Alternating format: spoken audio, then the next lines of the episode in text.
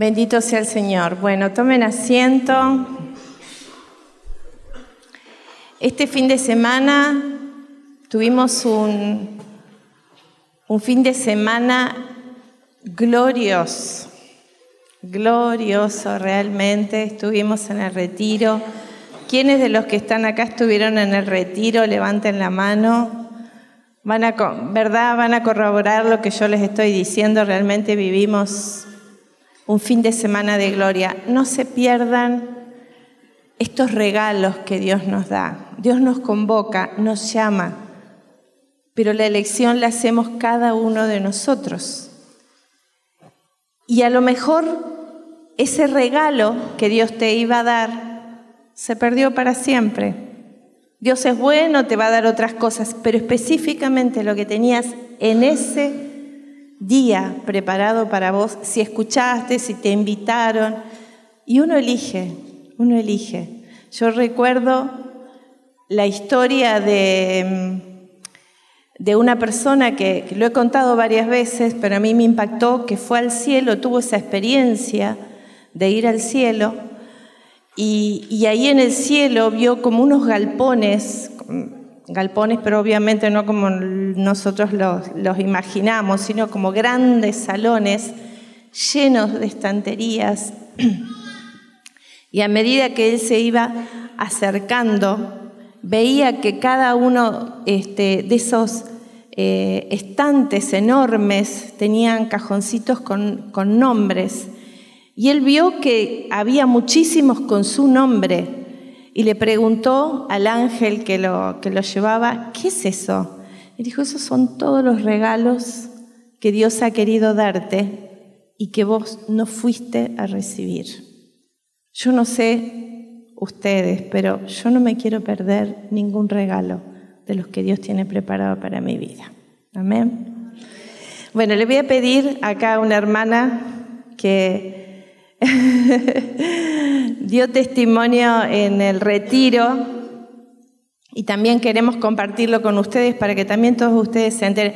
Decía Marianela cuando nos daba la bienvenida que esta es una comunidad de milagros y realmente que nosotros vemos el poder de Dios. Hola. Que vemos el poder de Dios a quien. Acércate un poquito más acá, sí, salimos bien en la cámara. bueno, eh, Primeramente te vamos a preguntar tu nombre. Eh, me llamo Claudia, hace tres años que vengo al grupo. Asiduamente. Sí. Bueno, contanos Claudia, este último milagro que vos tenés, ¿de qué se trata? ¿Cómo empezó a gestarse ese milagro? Bueno, fue el año pasado, a mi primer retiro que fui de la comunidad. Eh, perdón, ¿en dónde? Fue en un retiro. Sí. Para que lo tengan en cuenta. Lo que les Era en octubre del año pasado y yo había ido con los chicos, con Milena, con Brian, Aneley y Alexander. ¿En dónde era ese retiro? En Paraná. En Paraná. En el, monasterio. de las hermanas, sí. Y bueno, cuando estaba terminando el retiro, vos dijiste, bueno, vamos a pedirle al Señor algo que podamos concretar para el año que viene. Pidamos algo, pero algo que sea real. Y bueno, entonces yo en ese momento pensé, porque en el viaje con los chicos me sentía como un poco desubicada, porque ellos son medio familia y por, me trataron muy bien, son muy educados todos los chicos. Entonces cuando vos dijiste eso, yo cerré los ojos y dije, bueno, Señor, si es tu voluntad, que mi próximo retiro sea en mi vehículo, en mi auto, dije. Y pasó. Y cuando era el 24 de febrero, pues estabas dando la prédica sobre Mateo 5, entonces en un momento dado dijiste, bueno, ya está, listo, tiremos las redes y vayamos a pescar. Y a mí me quedó eso, pero regrabado. Y yo decía, sí, Señor, debe ser que me está diciendo, ya está, alargate, empezá a buscar lo que necesitas. Se lo comenté a Mirta y Mirta me animó, me dijo, sí, vamos a hacerlo. Esto fue en marzo. Y bueno, ya empezamos la búsqueda. ¿La búsqueda de qué? De un auto. Y empezábamos y ella me decía, tenés que tener en cuenta esto, esto. Y entonces yo cada vez que iba tengo mis amigos que me acompañaban. Y porque no entendía nada, obviamente. Y entonces, ¿Vos habías tenido auto alguna vez? Jamás, jamás. Bueno, hasta que parecía que llegaba ese y algo caía. Y, y, Rita un día me dice, vos no te preocupes, Claudia, porque vos el auto lo vas a tener, el Señor te va a dar el auto que vos necesites, me dijo. Hasta que, bueno, el retiro que tuvieron en julio, Mirta me llama y me dice, Claudia, vos sabés, dice, mi vecino tiene un auto impecable y ese creo que es para vos. ¿Cuánto tenés? Cuando le digo, no alcanzaba para lo que el Señor pedía por su auto. Entonces me dice, ya no importa, vamos a venir mañana, dice, cuando yo vuelva del retiro, y vamos a hablar con el Señor. Así que hicimos eso, y el Señor me dice, subí al auto, vamos a verlo. Y yo a todo esto ya sabía que no me alcanzaba. Pero igual te subiste. Pero me subí, me subí porque ellos me animaron a que lo haga. Entonces cuando íbamos dando una vuelta que sinceramente ni sé qué me, decía el Señor, yo único decía, bueno Señor, si es tu voluntad que sea este. Vos hablabas con Jesús eh, y eso es lo más importante. Yo le decía, bueno Señor, si este, si este es mi auto y vos lo querés que sea así. Bueno, entonces le pregunté al Señor cuánto pedía, no era lo que yo tenía, y entonces le dije, mira, te soy sincera, no me alcanza para lo que vos pedís. Y entonces el Señor me dice, bueno, yo puedo bajar hasta tanto, me dijo. Y era exactamente la plata que yo tenía para comprar el auto. Vamos a darle un aplauso al Señor. bueno, y en este retiro, que era en Roldán, a que no adivinan en qué se fue al retiro. Y me fui en mi auto que el Señor me lo concedió. Gracias. Muchas gracias a vos. Muchas gracias por la fe. Porque miren, vieron que a veces acá eh, el Señor nos da palabra. Esa palabra, eh, yo lo he explicado varias veces, pero lo vuelvo a explicar porque necesitamos activarnos en la fe. Esa palabra no es una palabra intelectual, no es un conocimiento que uno diga, ay, yo quiero que se dé tal cosa. Por más que queremos que se den milagros de sanidad, milagros de prosperidad, milagros en la familia, claro que queremos. Pero cuando viene una palabra y estamos acá y estamos en el Espíritu y hemos estado orando, esa palabra viene directamente de Dios, porque no ha estado en nuestro conocimiento. Entonces, eso le puede pasar a cualquiera de ustedes, no se vayan a creer acá que somos súper archi espirituales, que estamos volando. No, no, es estar abierto nada más es estar abierto al Espíritu Santo. Y esa palabra cuando llega, si el que está acá o el que está orando no la dice, eso se pierde. Pero si da esa semilla a la tierra y encuentra terreno fértil, como decía Claudia, yo creí que era para mí. Yo creí que era para mí. Y esa semilla empezó a germinar en la tierra, después se hizo plantita hasta que la podemos ver fuera y ver ese milagro concreto. Así que esto es hermoso. No dejen de creer, porque la fe es lo que nos conecta con lo sobrenatural que Dios quiere para nosotros. Bueno, hoy eh, es un día especial para los que nos ven a través de los medios, que no sabemos qué día nos están mirando ustedes, eh, los saludamos de todo corazón y les pedimos que se suscriban si no lo han hecho a nuestro canal de YouTube, que eh, nos busquen en la página altercerdía.org, que eh, siembren estos videos a otras personas porque es palabra de Dios, es aliento, es esperanza, es fe. Pero les decía, ustedes tal vez nos vean en cualquier mes del año, pero hoy aquí, mientras estamos filmando esto, es 29 de septiembre, día en que la Iglesia Católica conmemora los arcángeles, San Miguel, San Gabriel y San Rafael.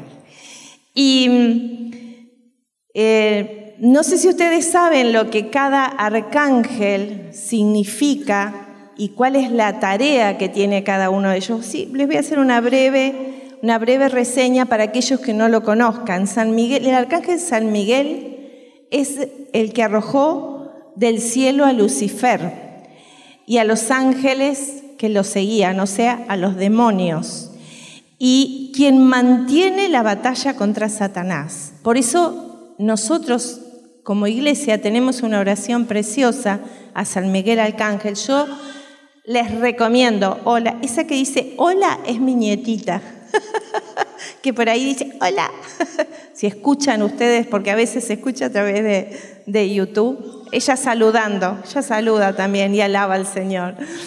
Y les decía que San Miguel eh, es el, príncipe de la milicia celestial, por eso decimos eh, esta oración a San Miguel, príncipe de la, milicia celestial, arroja al infierno con el divino poder. ¿Quién le da ese poder? Dios a Satanás y a sus demás espíritus malignos que andan dispersos por ahí, por el mundo, para la perdición de las almas. Nuestra batalla no es contra carne y sangre, sino contra huestes espirituales de maldad, contra los demonios. Y San Miguel Arcángel es eh, realmente eh, un arcángel que nos protege, que nos protege contra el maligno. El arcángel San Gabriel en hebreo significa Dios es fuerte y, también significa fortaleza de Dios. Y el arcángel San Gabriel, todos, o la mayoría al menos, conocemos la historia cuando él se le aparece a, la Virgen María, cuando se le aparece a Zacarías. Eh, también tiene una aparición en el libro de Daniel y en el Apocalipsis. Eh, y el arcángel San Gabriel nos trae palabra de Dios, nos trae mensajes de Dios. Por eso también cuando nosotros estemos orando, pidámosle, Señor, mandame al arcángel San Gabriel con su palabra para que yo entienda, para que yo pueda comprender. Y el arcángel San Rafael, eh, encontramos eh, donde nos habla el arcángel San Rafael en el libro de Tobías. Y ahí eh, el arcángel San Rafael, el nombre quiere decir medicina de Dios. Por eso lo invocamos eh, para la sanidad. Y el arcángel San Rafael nos dice la palabra que acompañó a Tobías en el viaje, que también le trajo una medicina para su papá que había quedado ciego y que también arregló un problema ahí en el matrimonio de Tobías y Sara. Por eso también se, lo, se, le pide la ayuda también para restaurar el matrimonio. Bueno, les quería contar esto. Hoy, 29 eh, de septiembre, es el Día de los Arcángeles y el 2 de octubre el Día de los Ángeles. Así que bueno, dos eh, fechas que la Iglesia Católica pone en su calendario litúrgico para que nosotros eh, tengamos en cuenta que también tenemos la ayuda de los ángeles. Le pedimos al Señor que en este momento envíe sus ángeles a este lugar, a, traernos eh, la sabiduría, a traernos el mensaje, a traernos la sanidad y a traernos esa batalla, a traernos esa victoria sobre la batalla espiritual contra todos los demonios que nos quieran atacar, que nos quieran dañar, que nos quieran lastimar. Bueno, hecha esta mm, aclaración, eh, me gustaría comenzar diciendo que Dios nos ha dado a todos una medida de fe. ¿Y cuál es la diferencia? Perdón. Lo que decíamos recién. Cuando vos tomás y crees y crees profundamente que la verdad es lo que dice Dios y no los comentarios, las opiniones, porque vieron que nosotros a veces estamos llenos de opiniones. Yo pienso que, yo opino que, mi idea es tal. Pero ¿cómo tenemos que vivir nosotros? En realidad tenemos que vivir con lo que Dios nos dice. Porque lo que Dios nos dice es lo único que nos va a hacer bien. Él nos conoce, sabe cómo estamos hechos. Y a veces como que nos enojamos, decimos, en esto obedezco, en esto no. No, no, no, en esto no. Yo creo a mi manera. No existe eso. No existe. Si vos crees que podés tener una vida fructífera en Dios a tu manera, te estás equivocando. ¿Por qué? O te vas, o si, o si mm, diría más, te vas a perder muchos regalos de Dios. Te vas a perder muchas cosas hermosas que Dios te quiere dar, porque Dios es bueno.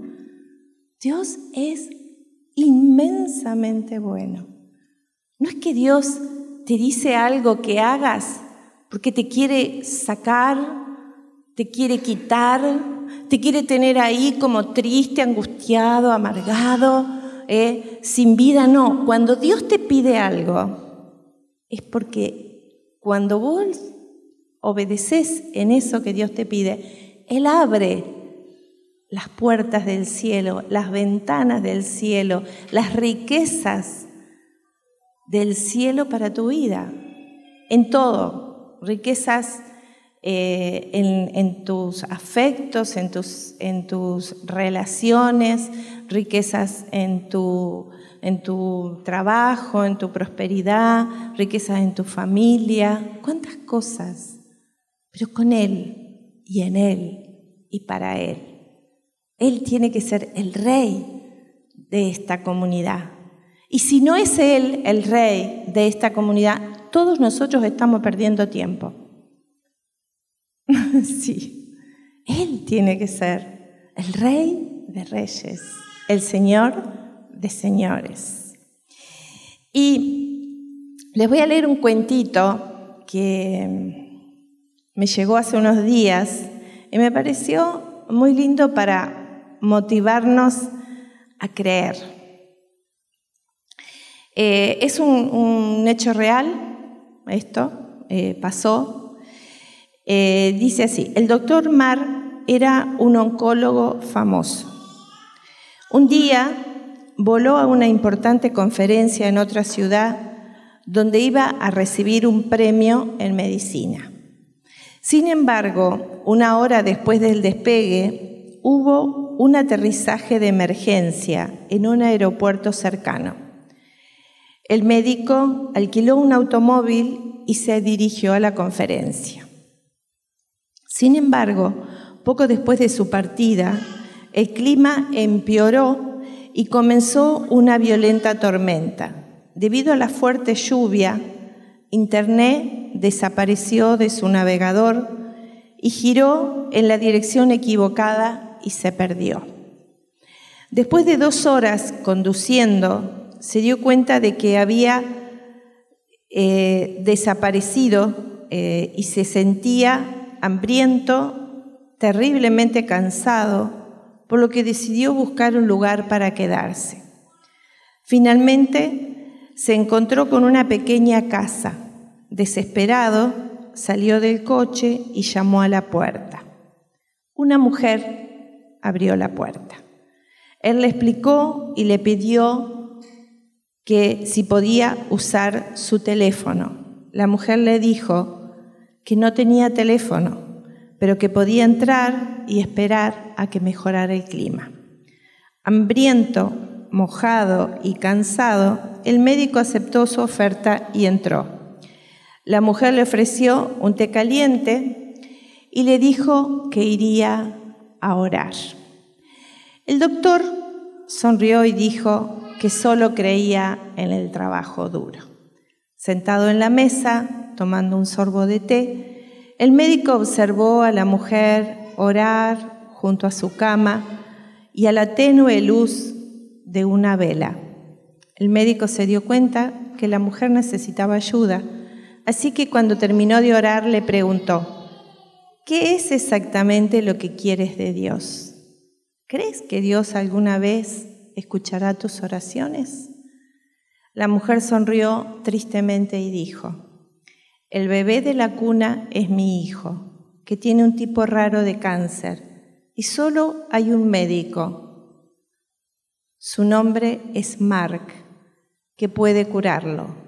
Pero yo no tengo el dinero y el doctor Marx vive en otra ciudad.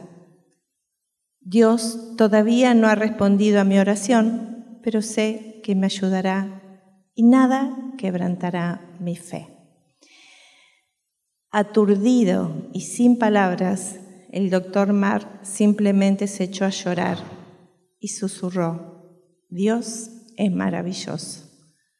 Recordó todo lo que le pasó hoy, el accidente del avión, la lluvia torrencial que le hizo perder el rumbo, y todo esto sucedió porque Dios no solo respondió a su oración, sino que también le dio la oportunidad de salir del mundo material y le dio la oportunidad de ayudar a su prójimo. Vamos a darle un aplauso. Gracias, Señor. Yo no sé, eh, a veces eh, con las situaciones que vienen ustedes, pero sí les puedo decir con certeza la situación que nosotros vinimos hace muchos años atrás a los pies de Jesús, desesperados, atormentados, sin rumbo, con muchos problemas económicos, con muchos problemas familiares, eh, con miedos, con incertidumbres. Y Dios ha ido poco a poco encauzando nuestra vida y cada vez que uno va ahondando en sus cosas, y, esto no es sin persecuciones, sin problemas, porque siempre el enemigo va a tratar de sacarte del lugar donde Dios te quiere bendecir. Y la iglesia es, muy rica en diversidades, pero hay algo que todos tenemos que tener en cuenta. Donde Dios te llama es porque es ahí donde Él ha pensado, ha soñado y ha preparado algo especial para vos. Y obviamente para, para mí, ¿no? Para todos los que estamos. Los que estamos en el tercer día sabemos que este es el lugar que Dios preparó. No estamos diciendo que es el mejor, que, que, es el único, no, no, estamos diciendo que Dios nos prepara, así como vos naciste en una familia, naciste en una familia que vos podés decir, no es la mejor familia. Ninguno de nosotros puede decir, yo nací en la mejor familia. No, nacimos en una familia con algunas cosas eh, maravillosas, con otras no tanto y con algunas que hay que cambiar que hay que modificar. A todos nos pasa. Y de la misma forma en la comunidad, nosotros hemos nacido muchos de nosotros en el espíritu acá, y es acá donde tenemos que crecer y es acá donde vamos a ver milagros y es acá donde nos vamos a mover. Y además, como todas las familias de la tierra, uno afecta a otras familias, para bien o para mal. Y a mí me gusta hacer eh, un recuento a veces de mi vida. Yo no sé si ustedes lo hacen, pero se los recontra recomiendo que escriban escriban sus oraciones, escriban las intenciones eh, en las que tienen este mes, como decía Claudia, en las que tienen este año, en los sueños que tienen. Tenemos que aprender a soñar. Y miren, absolutamente nada es difícil para Dios. Y si nada es difícil para Dios, ¿qué tenemos que hacer nosotros? Alinearnos con Él. Cuando nos alineamos con Él, vamos rumbo a esas cosas que nos parecen tan difíciles, pero que no lo son para Dios. Y eh, el Salmo 62 dice, y recibirán poder, y recibirás poder. Ese, ese poder de Dios es la fuerza que todos nosotros necesitamos. Y eh, cuando nosotros entendemos que viviendo una vida al lado del Señor, con Él y en Él, nuestra vida cambia radicalmente. Eh, en el retiro eh, hablábamos algo que voy a repetir acá, así que los que estuvieron en el retiro eh, lo van a escuchar por, por, segunda vez, pero siempre nos hace bien a veces, como dice mi esposo, machacar, darle en lo mismo. ¿Cuál va a ser la medida de tu milagro? ¿Has pensado eso? Va a ser la medida que tengas de tu expectación, de tu expectativa. Si vos decís, hoy voy, hoy, hoy jueves voy al grupo a ver qué pasa, no va a pasar nada si vos venís así. Pero si vos decís, yo voy porque sé que hoy tiene algo hermoso para mi vida el Señor y que yo voy a ser canal para otro de algo hermoso, porque es unida y vuelta. Siempre es para mí y para el otro, porque Dios no nos llama a ser seres aislados. Y nosotros nos tenemos que conectar. Está bueno que vos hables con el que está al lado, le preguntes cómo estás, cómo, qué te pasó. Bueno, y que nos conectemos, porque si no, somos islas. ¿Qué es lo que el enemigo quiere? Por eso nos, nos eh, ataca tanto con los medios de comunicación. ¿Para qué? Para que nos aislemos. Para que estemos ahí o sumergidos en el celular, o sumergidos en la televisión, o sumergidos en nosotros mismos y ahí aislados. Tenemos que abrirnos, hermanos, porque en esa apertura nos ayudamos mutuamente nos, nos enriquecemos porque Dios obra en cada uno de nosotros. Sería terrible que Dios usara nada más que la persona que está con un micrófono acá. Y no es así, porque Dios, miren, para que nosotros estemos hoy acá, hay mucho trabajo de muchos hermanos antes, antes de todo esto. Y, en ese trabajo también hay muchas riquezas, porque nos encontramos, tomamos un matecito, eh, nos contamos, mira, esta semana me pasó tal cosa, y ese compartir es bellísimo también, ¿o no? ¿Verdad que sí? Que nos ayuda, nos enriquece, nos, nos potencia. No venimos acá a ser una isla, no venimos, venimos a nutrirnos, a alimentarnos. Y esa expectativa, si yo vengo con gran expectativa, voy a estar contagiando esa, esa expectativa de fe a mis hermanos. Fíjense en esos cuatro, yo pienso a veces en los milagros que uno lee en los evangelios, ¿no? O, que lee a través de toda la, la palabra de Dios. Siempre hubo gran expectativa. Siempre hubo cosas que, que llevaron a creer en grande. Si vos tenés poquita expectativa para los milagros, vas a recibir poquito. Pero si vos querés cosas grandes, yo siempre le digo, Señor, dame las cosas que, que, los demás vean que solo vos pudiste hacer esto.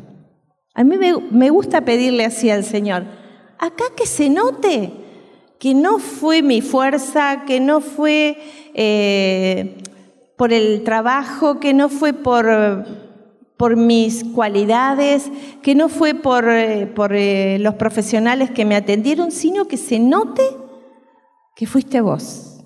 Que nadie puede dejar de ver que es tu amor, tu poder y tus maravillas.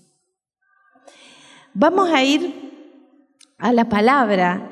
Y, mientras leemos esta palabra, recordad que la fe es el, el vientre, diríamos, donde empieza a gestarse ese milagro.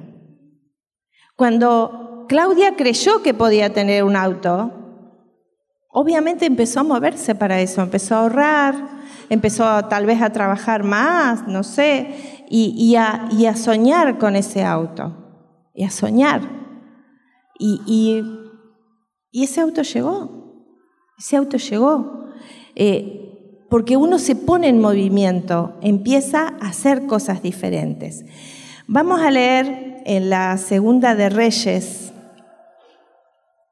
en el capítulo 6,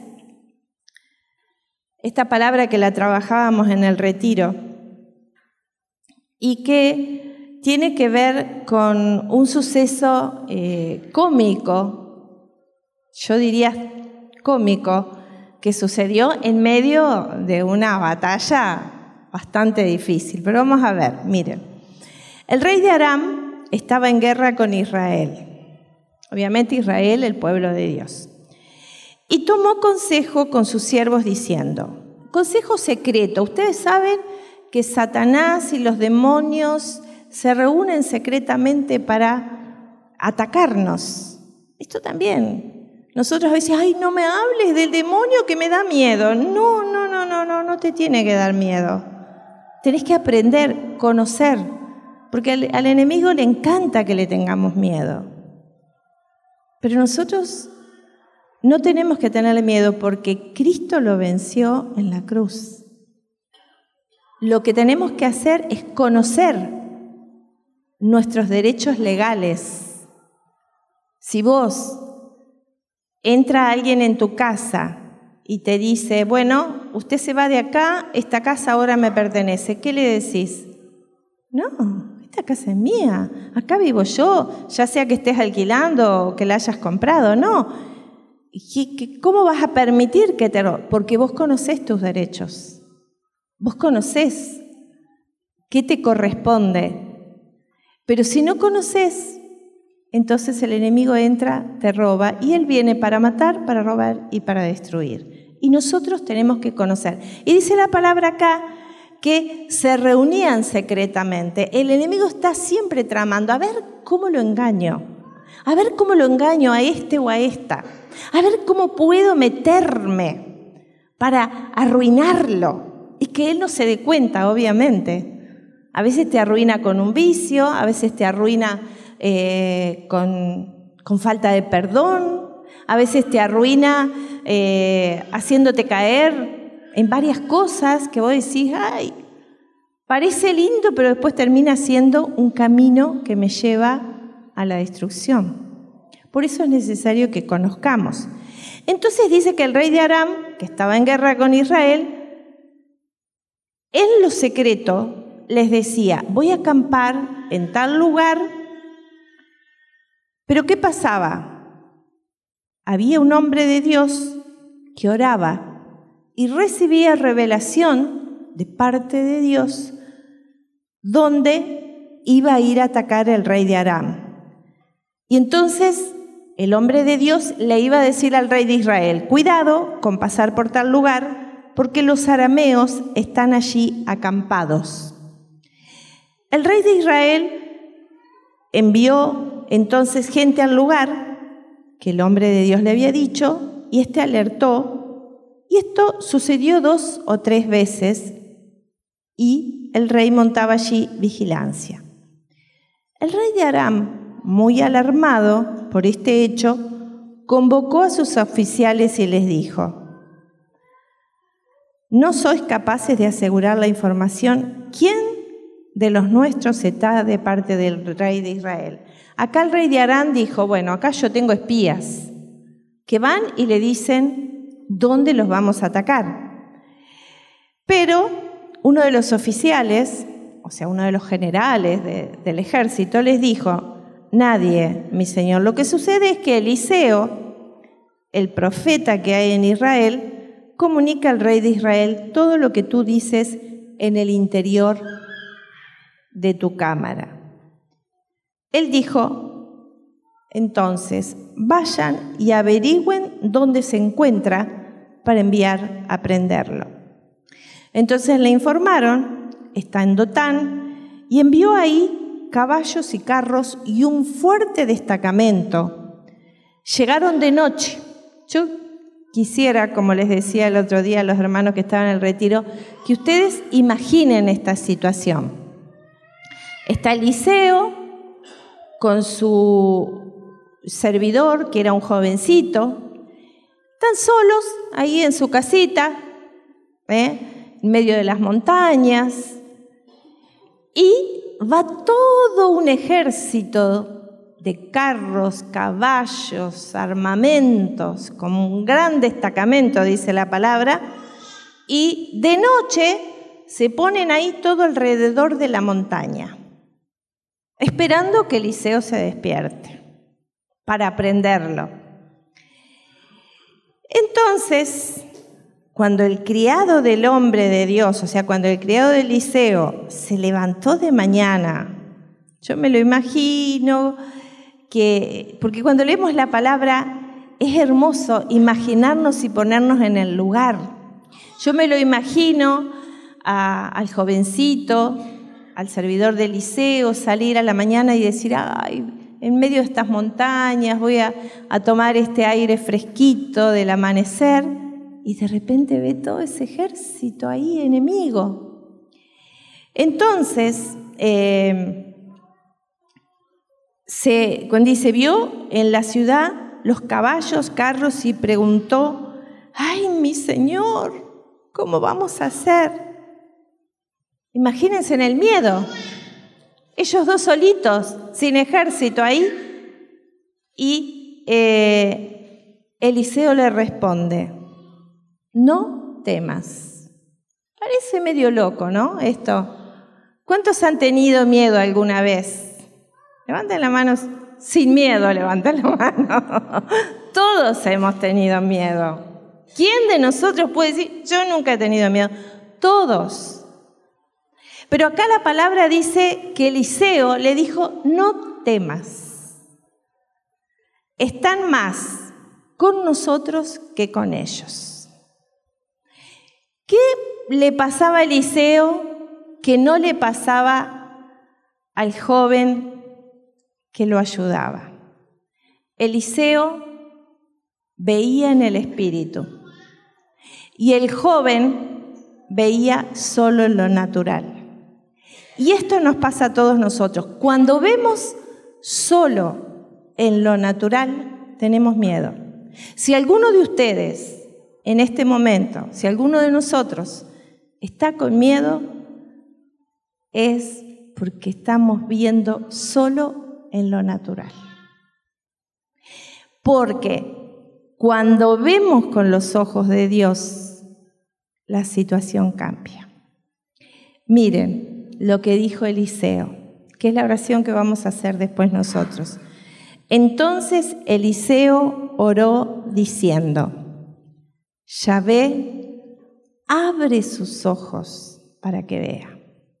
Y acá me detengo en algo que es muy importante que tengamos en cuenta nosotros, porque sabe que nosotros tenemos la plena certeza desde la fe, la convicción de lo que no se ve, que en los próximos meses nosotros vamos a ver una multiplicación en todos los aspectos en la comunidad del tercer día.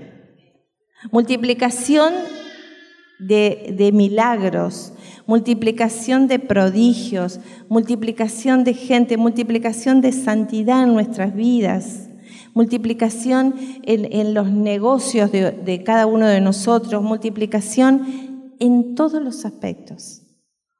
Porque vamos a nos vamos a preparar, nos estamos preparando, ya nos estamos preparando en, en esto. Por eso, miren, algo que ustedes y nosotros tenemos que tener en cuenta, inviten, convoquen. Ese es el primer y mejor servicio que nosotros podemos hacer al Señor, multiplicarnos. A mí me gusta cuando viene gente nueva, porque las personas que invitaron a esos hermanos están siendo también bendecidos ampliamente, porque cuando yo doy, recibo. Cuando yo invito a un hermano y ese hermano se encuentra con Cristo, no tengo idea, no tengo idea, no tengo idea las maravillas que suceden. Porque cambia esa persona, cambia sus hijos, cambia sus generaciones, cambia, se, se, perdona, se prospera, se sana, se restaura. Es inimaginable lo que podemos hacer cuando invitamos a alguien. Tenemos que tener esa conciencia abierta, hermanos. Debemos convocar. Ese es el primer y mejor servicio. Yo hablaba en el retiro, hablaba con una servidora que me decía, yo me siento que no estoy haciendo nada. Y yo le hacía ver todas las personas que esta servidora había traído a los pies de Cristo. Ah, sí, es verdad. Ah, sí, me decía ella, es verdad. Y es el mejor servicio que podemos hacer. Convocar. Porque además, cuando yo convoco a otro hermano, ese hermano también me bendice a mí. A lo mejor en el primer momento me parece que no, que, no me aporta nada, pero yo les aseguro que con el tiempo todos empezamos a ver, ay, qué bueno que está este hermano, que me dio esta palabra, que me dio esta ayuda, que me hizo ver a Cristo de esta forma que yo no lo había visto. Todos somos de bendición. Levanta tu mano y decir, soy único, irrepetible. Estoy en este mundo para un gran propósito divino. Amén. Vamos a seguir con la palabra. Dale un aplauso al Señor. Y cuando Eliseo oro, abre los ojos para que vea. Porque Eliseo, si hubiera sido argentino o uruguayo, yo me imagino que se levantó con su matecito, tomando mate, el termito bajo el brazo, y miró ese ejército, se llevó otro matecito y siguió. ¿Por qué? Porque él estaba en paz, él estaba tranquilo, él veía donde no veía a su muchacho. Y cuando Dios le abre los ojos al muchacho, miren lo que, lo que él vio. El criado vio la montaña cubierta de caballos y carros de fuego en torno a Eliseo, diciendo, ay Señor, claro, cuando este, cuando este joven vio que el ejército de Dios era infinitamente mayor que el ejército del rey de Aram, descansó. Y nosotros necesitamos descansar. Hoy lo veníamos hablando con José. Qué bueno cuando descansamos en el Señor. Qué bueno cuando vieron que a veces eh, uno le pide, a nosotros nos pasó con la economía, por ejemplo, le pedíamos, le pedíamos y estábamos siempre tensos con esa situación, hasta que en un momento empezamos a descansar en Dios. Dijimos, bueno, Señor, nosotros vamos a seguir trabajando tranquilos, pero vamos a descansar, vamos a hacer lo que nos corresponde a nosotros, lo posible y vos vas a hacer lo imposible. Ahí empezó a desatarse la, la bendición. Cuando vos descansás en el Señor, descansá, hermano, en el Señor, descansá. Porque a veces como estamos todo el tiempo tensos. Ay, ¿cómo voy a hacer? Ay, que me acuesto pensando y me levanto pensando. Y la cabeza piensa, piensa. ¿Y hay alguna solución? Cuando más pienso, menos duermo. Y si menos duermo, menos energía tengo.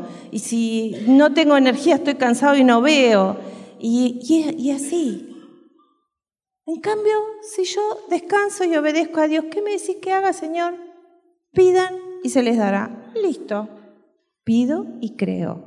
Digan a este monte, muévete y el monte se va a mover. Perfecto. Le digo a este problema, móvete en el nombre de Jesucristo y se va a mover. En todo. Busco, nosotros buscamos cuando estábamos, por eso nosotros somos una comunidad que enseña los principios para prosperar. Porque hay principios para prosperar. No es solo trabajar. Trabajar es una de las cosas. Pero busquen, busquen la palabra, en la palabra. No se vayan de la palabra no opinen. Porque a veces opinamos, yo opino que no tal cosa, o opino que sí, como decíamos al principio. No opines, pregúntale a Dios y Él te va a responder.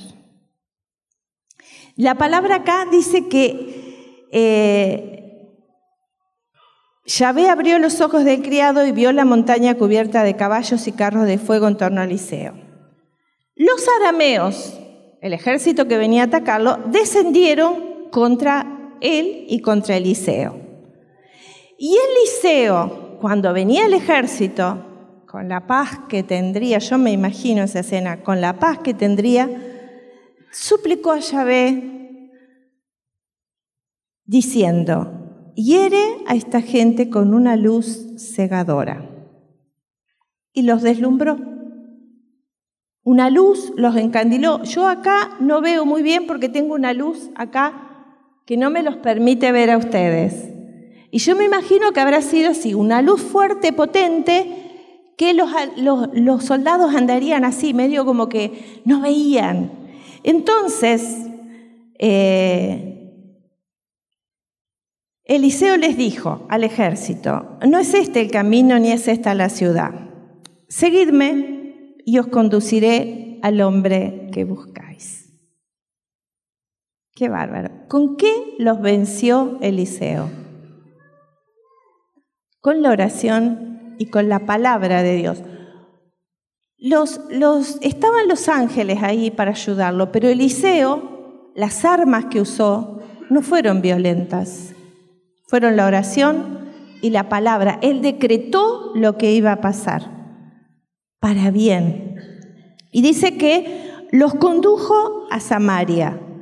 Cuando entraban en Samaria, Eliseo dijo, abre ve sus ojos para que vean. Entonces todo el ejército abrió los ojos y vieron que estaban en Samaria, o sea, el territorio enemigo para ellos. Y eh, cuando abrieron sus ojos, se vieron tan sorprendidos que cuando el rey de Israel los vio, le dijo a Eliseo, ¿los ataco, padre mío? O sea, la autoridad y quién era, el rey de Israel o el hombre de Dios? ¿Quién era? El hombre de Dios. Porque cuando vos estás lleno del Espíritu Santo, pasás a tener la máxima autoridad que se pueda tener, la de Dios. Por eso busquemos el bautismo en el Espíritu Santo.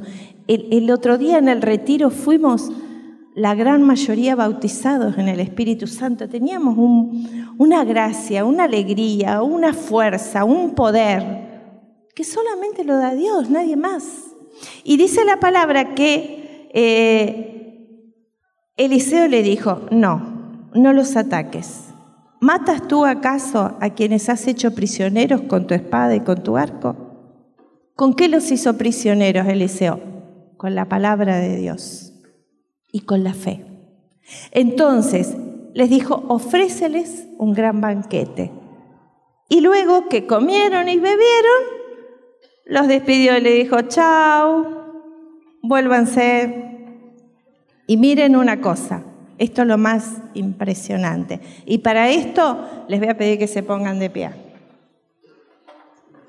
Porque esto es lo que te va a pasar si obedeces y haces las mismas cosas que Eliseo acá en la segunda de Reyes, en el capítulo 6.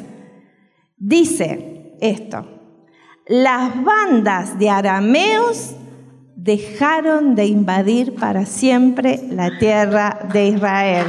Dale un aplauso al Señor.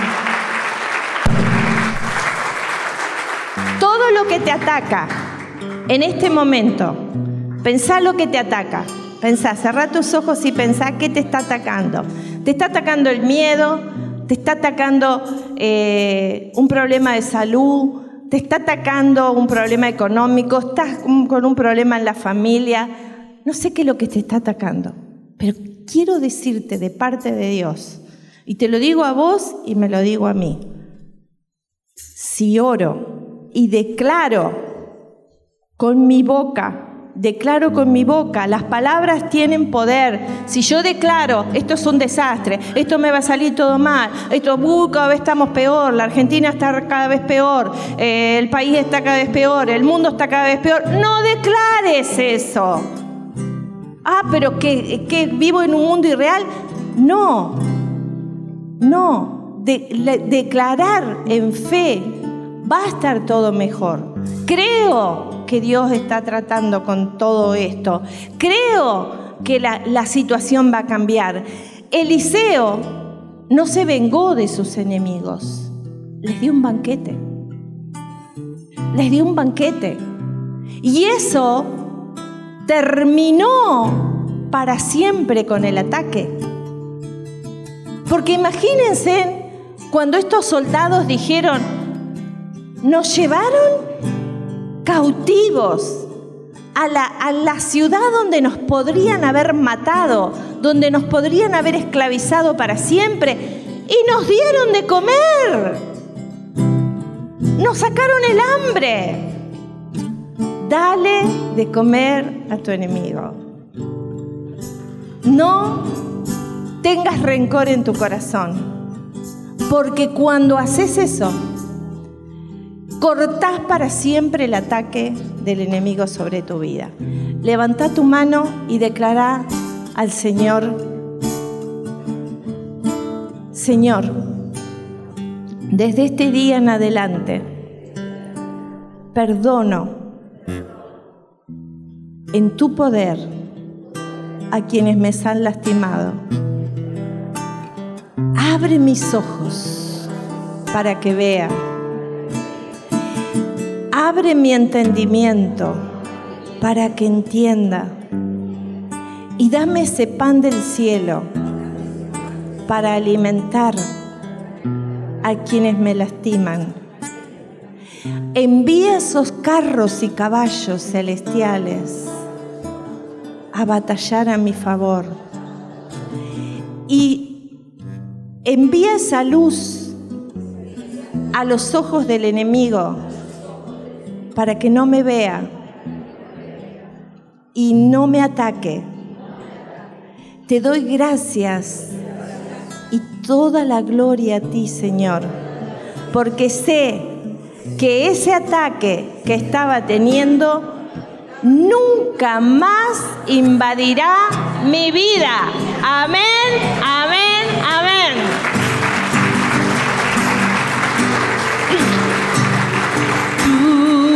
Palabra. Es como aceite sobre mis heridas